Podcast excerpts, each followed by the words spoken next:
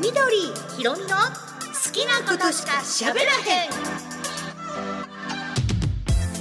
さあ始まりました緑ひろみの好きなことしか喋らへん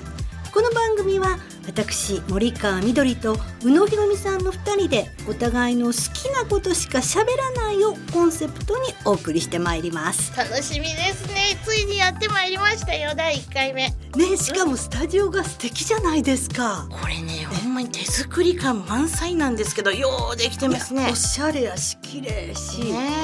なえんかモナカスタジオっていうそうそうあのあれでしょあのミルクボーイうのんこまちゃんことこまばくんがええ前に奥さんと住んでたおスイートルーム、スイートルームですねえここでイチャイチャしとったん ですよえということははいもうここからはいもう一攫千金の失礼ですけど、はい第五点をそうですよ立て張って薄れ張そうったですよでここをその ABC のラジオの上野園さんが「うん、なここやったら出世の部屋やからここをちょっと借りていいじゃないでスすかタジオにして、うで若手の芸人さんや、うんこのフリーの芸人さんとかをええ呼んでどんどんどんどん売れるようにしてーここのスタジオを使ってっていうところに私たち勝手にやってきました。はんあやかりに来ました のでで好きなことしか喋れへんので、いまあ、好きなことが何か、まあ、私はちょっと映画なんですけどもうねあのみどちゃんはですねあみどりさんなんですいやここいいですよ今日はあのみどいちゃつんもで通りみどちゃんと言わせていただき言まってすがみどちゃんはあの今私ねあの放送させていただいてます ABC ラジオい 1008ABC ラジオの金曜日のお昼の12時から兵藤大樹さんと矢野兵藤の兵藤大樹さんとええお一緒ご一緒させていただいてるんですけど、はいその番組の、まあ、ワンコーナーで映画を紹介してくださるコーナーでみどちゃんに来ていただいそうなんてですでおすすめの映画を紹介していただいてるんですよね。お邪魔してます、でそのお付き合いも長いことからええもうみどちゃんにはもっと映画のこと聞きたいなと思ってた んでもうまあこういうね番組が嬉しくてありがとうございますであのここではですねぜひねあのいつものにこやかなみどちゃんのあの映画紹介もいいんですけど、ええちょっと裏の顔も出していただいてあ,、の映画の裏事情とかここでしゃあないからここだけ話そうかって嬉しいそううような聞きたいのいっぱいあ俳りま優すさんのちょっと普段こう私たちの知らない顔とかこんなここんな人なのよみたいなところもちょっとダークな部分も入れていただきながら 聞きたいなーなんて思ってます。私のもう残り少ない芸能生活をそんかけなことなていそんなことないそんなことないそのあたりもちょっと聞きたいなーなんて思っておりまわす。かりました、はいででひろみちゃんの好きなことっていうのはあ何私なんねですか、実はこう見えて異様に漫画が好きなんですよ。ーはい、で今でも,、うんもうあ例えばあの今ってほらあのスマホのねうんアプリでも、見られるんですよ読めるいっぱいあるんですよねアプリがねおーだから私もそんなたくさんは入れてない3つぐらい入れてる3つ4つ入れてるんですけど、で毎日こう更新して読めるものとかもあったり、ええええそこで読んで気に入ったものを本屋さんに紙媒体で買いに行って、はいでそれを家に置いておいたりお気に入りのものをねへでしてるんですよだからあの好きな漫画の話とか、はいまあ、いろんな漫画以外でもこう面白い本の話とかえできればいいななんてあーそれは嬉しい私漫画が読めないんです10年ちょっと前ぐらいからうん、えちょっと待って漫画は読めるよ子供も読んでる よ大好きだよ私小学校1年生からハマりましたいやよ、小学校の時は読んでたんですようん、あのリボンとか仲良しとかマーガリンうわ懐かしいね、 うん、ただもうそう10年ちょっと前ぐらいからあの順番がわからなくなって 何のは箱あるでしょえちょっと待って、ま、順番がわからんページ順番に読んでいったら一ああよ1枚1ページねまず1ページありますページの中にはい箱がいくつかあるじゃない、ますねいわゆるこうこう分けてあるね、うんコマねはいなんはかあの順番がどっから読んでいいかわからない いひどちゃんちょっとやばいそれ本当やばいいや四コマ漫画は読めますよ縦からね上から読んだらそんな急に下から読め なくてないもんね単純なのはわかるけど、ええあのさい確かにあの最近の若い先生たちが書く漫画っていうのはやっぱりこう独特な描写があったりあ急になんか反対側が手バーン伸びてきたりとかアクションとかだとねうんで意外なこう斬新な手法はありますけどでもあの普通に読めるものもじゃあまずたくさんあはりますから初級ではい。普通に読めるものはいかあらの教えてい私ただいがて、みどちゃんでも楽しんでもらえるような漫画ご紹介します。はい、楽しみにしていますはいさあそれでは30分ほどですけれども最後までお付き合いください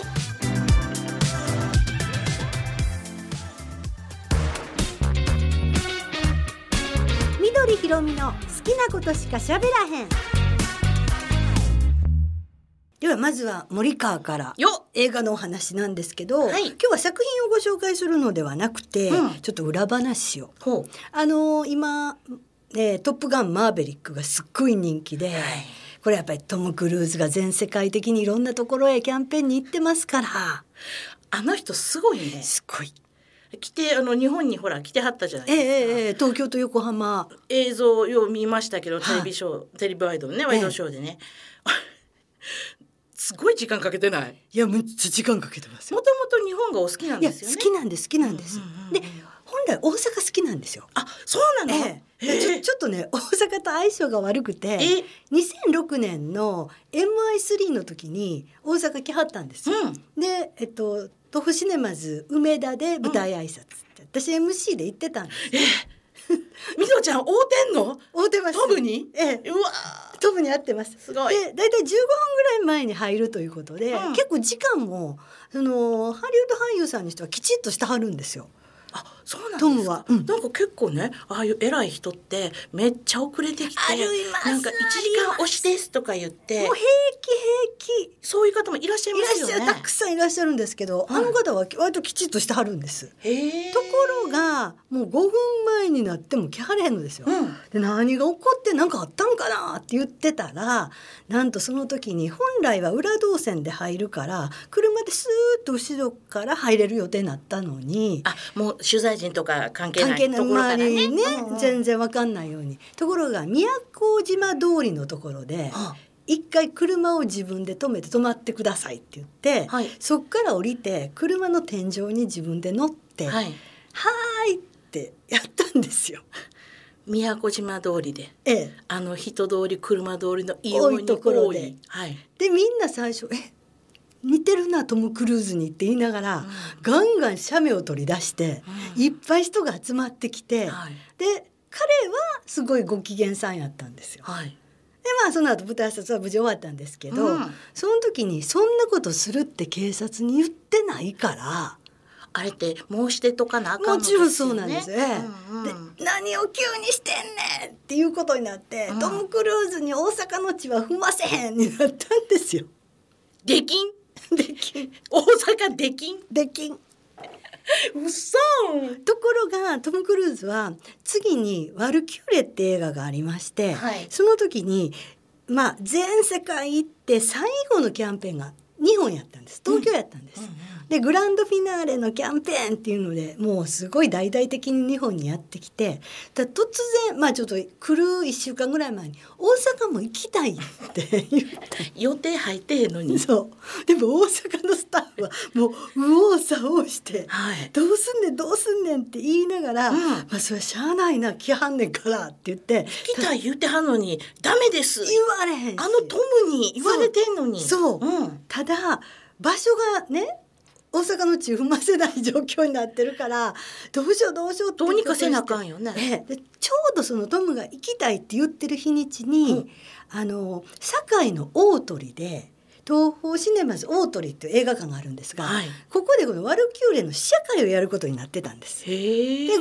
ぐらいお客さんがうんうん巻き張る予定やって、でそうやいい考えやとそのあそこショッピングセンターでう5階とかがもう駐車場なんですよね4階とか5階が、はいだからもうすぐに関空からも近いしあそうですよね大手、ええうん関空から車でシュッとこう来てもらって、うんで駐車場に車止めて、うんで半分駐車場青空になってるところにレッドカーペットダ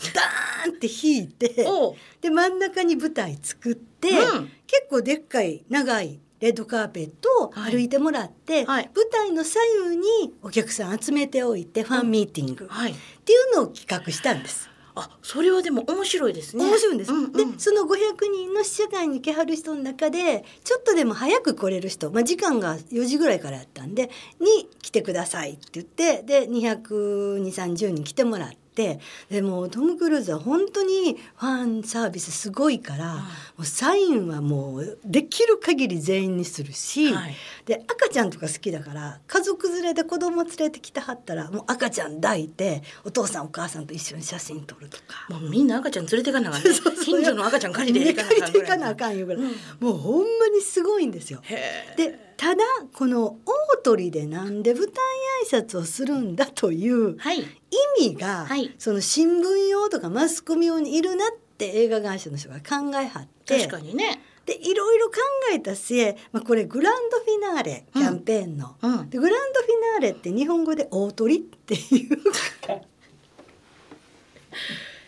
ダジャレそうでそれはそういう意味でここは大鳥でやるんですっていうのを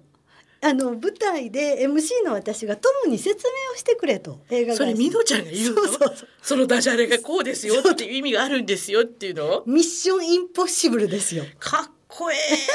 えでそれをやってくださいって言われてでそれをやってもらってからトムに叫んでもらいたいコメントがあるんですって言ってそんだけミッションを私与えられたんです。ほうでゆっくり時間があるんやったらよかったんですが最初15分ぐらい撮ってた舞台挨拶がもうなんかトムのエージェントのマネージャーから8分にしてくださいえ8分って通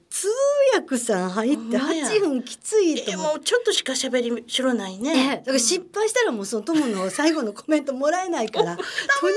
とにかくその時戸田夏子さんでもう戸田さんはすごく私お世話になってるんで戸田さんに実はこういうこと言われてるんです戸田さんもよう分かってはるから「分かる分かる分かりました」ってやりましょうそってんな。ええ人えすっごい言い方なんですよ、ねえうんただそれを MC が言わないで私が突然トムに言ったらトムは気を悪くするからトムと戸田さんってむっちゃ仲良しで、うんうんもうお誕生日とかクリスマスとかプレゼントトムが戸田さんに送るようなそんな関係なんもでうすけど、絶大な信頼を置いてはるのねそうなんです、でもそれでも司書なんかこう司会者がこうそういうこと言わなかったら、うんもう全然そんなんはあの私からは言えないから。うんうんだから悪いけど先にそれを説明してねって言われたそのの時にね、うんうん、それでとにかく まあここは大鳥というところですと地名です地名です、はいトムに説明してトムはいい人だから一生懸命こう目を見てこう聞いてくれはるんです、ああ鳥とか言うてる感じ ね感じそれでまあ戸田さんも通訳お上手なんで、うんうん私が喋ってて私は日本語喋ってんだけどトムの耳にはもう戸田さんの英語と一緒にこうリンクして聞こえるからあれお上手にねそうなんです後ろですっと寄り添ってそうなんでだからあのタイムラグがあんまりないんですよねそう戸田夏子さんってねあれは間がむすっごい難しいんですよ。うんわかるどこで切ってどこで喋るかって、だから日本語の間に合わせて英語って順番違いますそうからですよねそこをうまいことを言い張るんですね。でそれを戸田さんが説明をしてくれはって、はい私が言ってんのをもう目をキラキラさせて「グランドフィナーレでしょ世界中のキャンペーンの」でこれはそれは日本語で「大鳥」って言うんです。私言ってもう日本人のそう堺のお客さんをみんな大笑いなんですけど笑うわそれ笑うわでもトムは「ああそうなんだ」そういう意味だと思うもんあねあそのままストレートにね、うんでだからそのグランドフィナーレをするにふさわしい場所としてこの大鳥を選んだんですって言ったらトムが「おお!」って言って感動しはるんやすっごい感動しはったんです。うんうんでつきましては申し訳ありませんがここで「大鳥最高」と言っていただけます かあの天下のトム・クルーズ様にはい「大鳥最高」と言えとええ指令がはいそれは私が決めたんじゃなくて映画会社のミッションだったんですそれを言えと、はいそれが君の今日のミッションだとそうそれさえやっていただいたらちゃんとギャラは 払うなと。倍ぐらい払ってほしい ですね。それでもうしゃあないからそれを言ったら、まあ、もちろん戸田さんもその内容は分かってはるんで、うん言ってくれはったんですよ、うんうんそしたらトムがもう拳を空に上げて勇気満々や「ん。オートリー!」って言ってくれたんですけど最高がなかったんですよ。で私も一瞬って思ったら、もう戸田さんがもう間髪入れずに持ってはったメモにアルファベットでローマ字で「最高!」って書いてパッてトムに見せはったんですよ。もうスーパー優秀な AD じゃないですか。もうそこに来たまたその前にカンペバーン出す。もう夏子さんすすごい。ごい。だトムは多分トムも勘がいいから。うんこれ言わなあかんね大変なと思って、うん大鳥って言ってバッとそのカンペが入った瞬間に、はい最高多分意味わからないと思うんですけどそうですね。大鳥も初めて今日聞いてるやん。地名ちゃうのこれ。みたいそうなそうそうそうで最高まあ最高はなんとなく言うてるなんかええなあ言う時に言うてるなあみたいなぐらいのレベルですよね。ででもまあもうほんと拳を天に突き上げて言ってくれたから、もうお客さんは「あー拍手そ拍手ら拍手なりますわ。で、うんさあマスコミはどう扱ってくれるやろとテレビはまあそのまま出してくれはったらありがとうございます、まあ映像見たらわかりますもんね。はいうん新聞が問題でどんなふうになるやろうとほんまやどういう見出してくるかやね。もうドキドキで、うんうん翌日私朝朝日新聞見ました、はい。朝日新聞の一面本当の一面あえの政治とか嘘書いてあるあそこのあそこに、はい。堺にクルーズ大鳥最高もうこれ以上ないん違う。 そそうで写真付き 他にニュースなかったのかれも一面一面一面すごいね。 2009年のことでしたんでもしよかってあの新聞を持ち合ったら見てくださいいやもうそのねその一面の言葉にもうみどちゃんの力がどれだけかかってるかっていうことでいすやよ。私じゃなくて戸田夏子いさんやですそれもでもそうですもちろん夏子さんもそうですけどそれをちゃんと分かって大鳥の説明もちゃんとしてそれでそこに伝わってるってことがもうみどちゃんがいなかったらその一面はないですまね。たひろみちゃんうまいことい言うやほんまにでももうあれはね、終わった後とりあえず「大鳥最高」ってトムが言ってくれた瞬間倒れそうになりました もうええわこの仕事やめてもっていうぐらいにだってね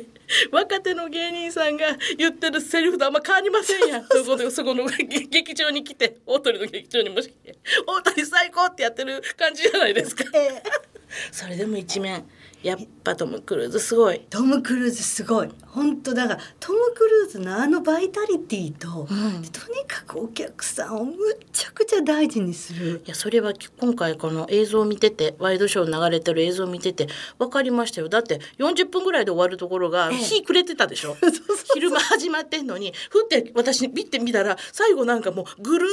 ーっと回って夜になって たでしょ真っ暗にあれ予定じゃないですよね予多定外分多です分伸よびてると思いますすごいですよねでもそれでもみんなトム・クルーズのためにこうなるわけですもそうんねなんですよでいや今回ねあの通訳が戸田さんじゃなかったから、私どうしはったのと思って、戸田さんあのもうちゃんと公式に言ってはんのが85歳なんですよ。でもお若く見えいやますね若いです、うんでどうしはったんかなって気になってたらちゃんとニュースの中で、うん戸田さんはその記者会見にもいらっしゃってて、うんでその記者席の方から、はいトムに手を振ってはりました。あそうね見守ってはんねんね、はいわあよかったよかったねえあ素敵以上現場からお伝えいたしました。そんな裏話はなかなかやっぱりね聞けないしはい大鳥 最高いやめっちゃ面白いこれからどんどんしていきますうのわあすで、ごぜいひお面白付かき合いください。い緑ひろみの好きなことしか喋らへんさあ続きましては私宇野ひろみがはい好きなことを喋らせていただきます、えー漫画が好きだっていうことで今日はご挨拶代わりに、えー漫画を一冊あ、嬉しい。持ってまいりました。あの小回りも単純ですし、非常にあのミドちゃんには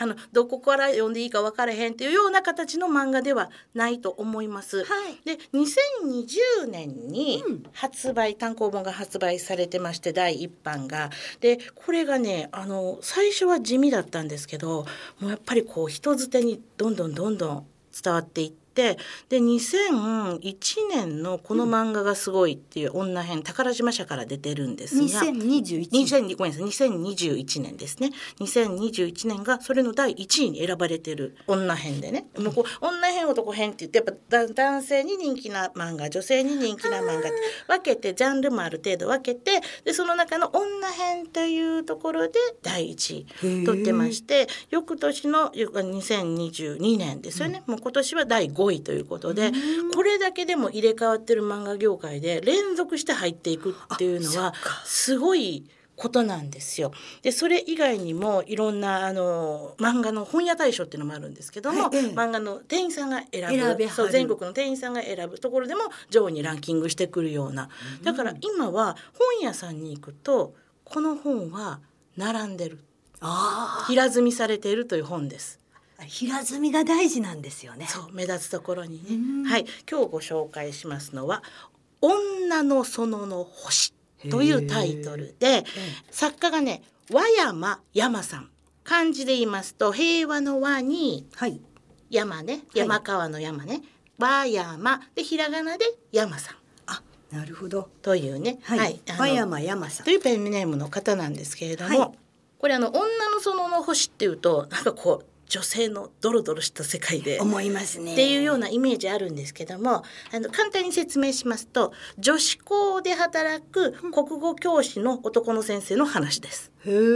はい、その男の先生の名前が星先生なんです。あそこで星なんでそうすかだから女子校を女の園に例えて、女の園の星っていうのが、まあ、正式なタイトルほうほうほうほのう妄想かけてるんですけどもねそのイメージかけてて「女の園の星」というタイトルなんですが、ええこの星先生が中心となって女子校のあの狭い生活圏内の中で日常的な話が描かれてるんです。うーんだからあのうんすごくあのアクションが派手だとかね、急に巨人が出てきて人食べる とか急にあの呪いのなんか指食べて呪術師大変とかあとあの恋人の命救うためにタイムリープして喧嘩三昧のヤンキーいっぱいとかそんなあの現実離れしてしまった話では全然なくってほんまにあの女子校の中の男性のそれこそ30代かな前半のこの星先生の日常を描いた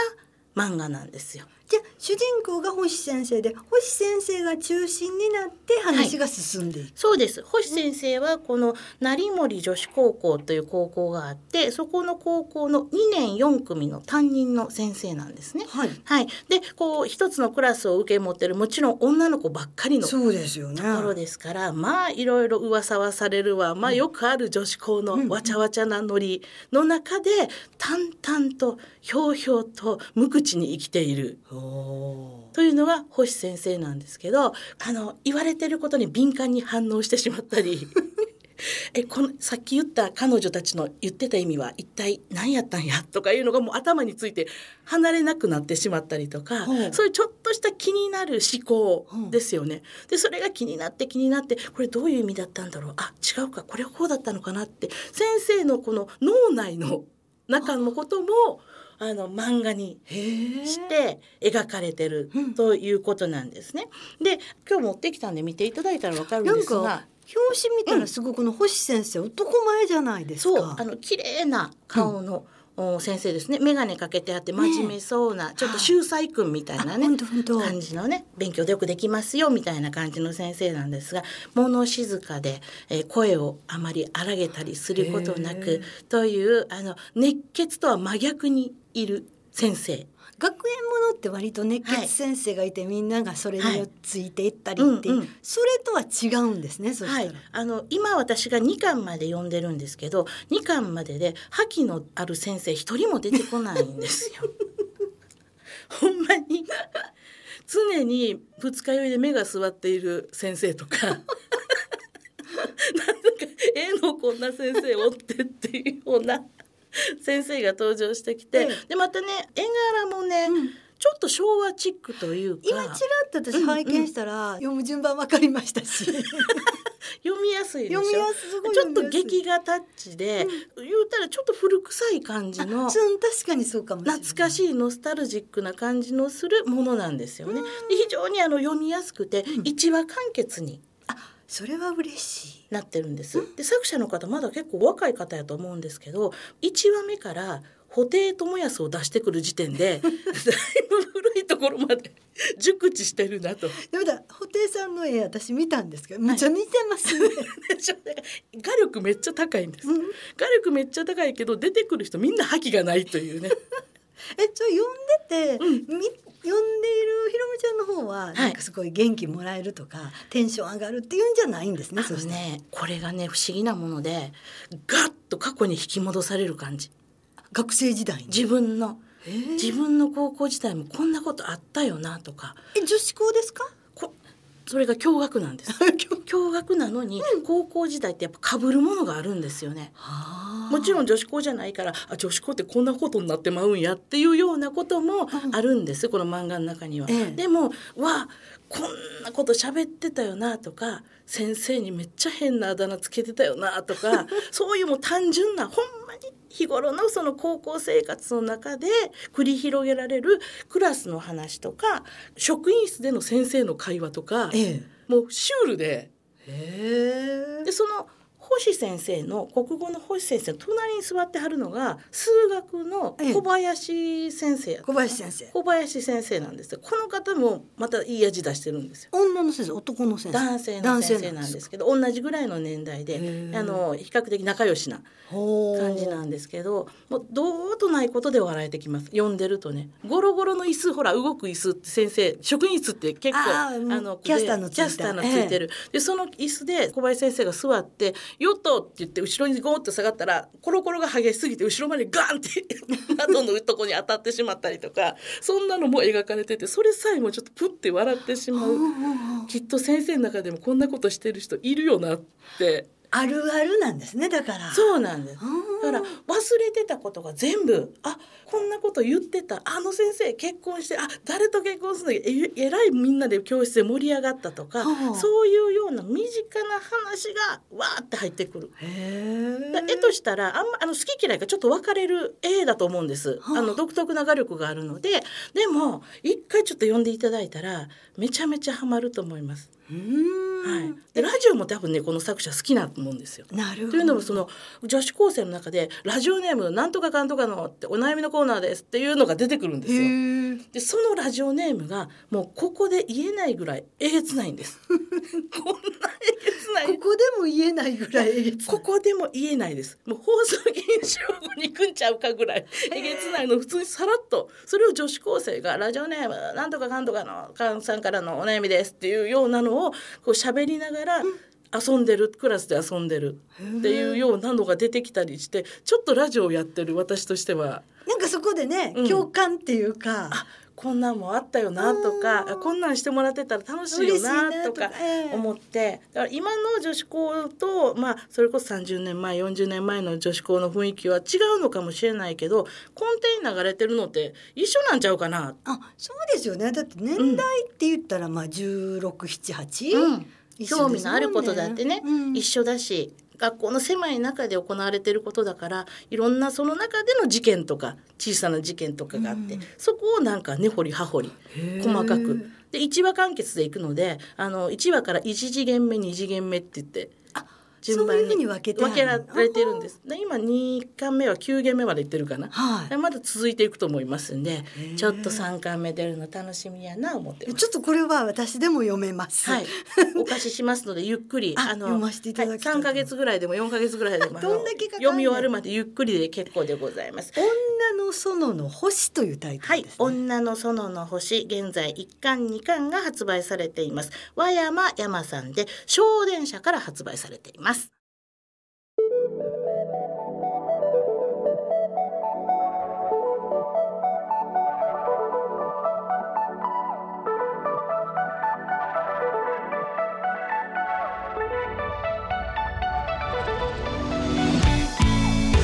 お送りしてまいりました2人のポッドキャスト番組みどりひろみの好きなことしか喋らへんそろそろお時間となりましたがねえ楽しかったですねあっという間でしたね本当そうですね、はいどうでした1回目い、やもうちょっと緊張しながら、うんでもひろみちゃんと二人だけで喋るってなかなかないので、そうですえねあの ABC で終わった後お茶してベラベラ2人で喋ってますけど ねこうやってマイクの前で2人で喋ることってね初めてですねえすごい新鮮ですいねやいいですすごく楽しかったです今後ともよろしくお願いいたします、はい、またあのいつかというか、まあ近々また 上野園さんにお願いしてよろしくよろしくって言ってますので、ちょっと次回またね放送があることを期待してお待ちいただきたいなと思います。それでは今回はこの辺で失礼します。さよなら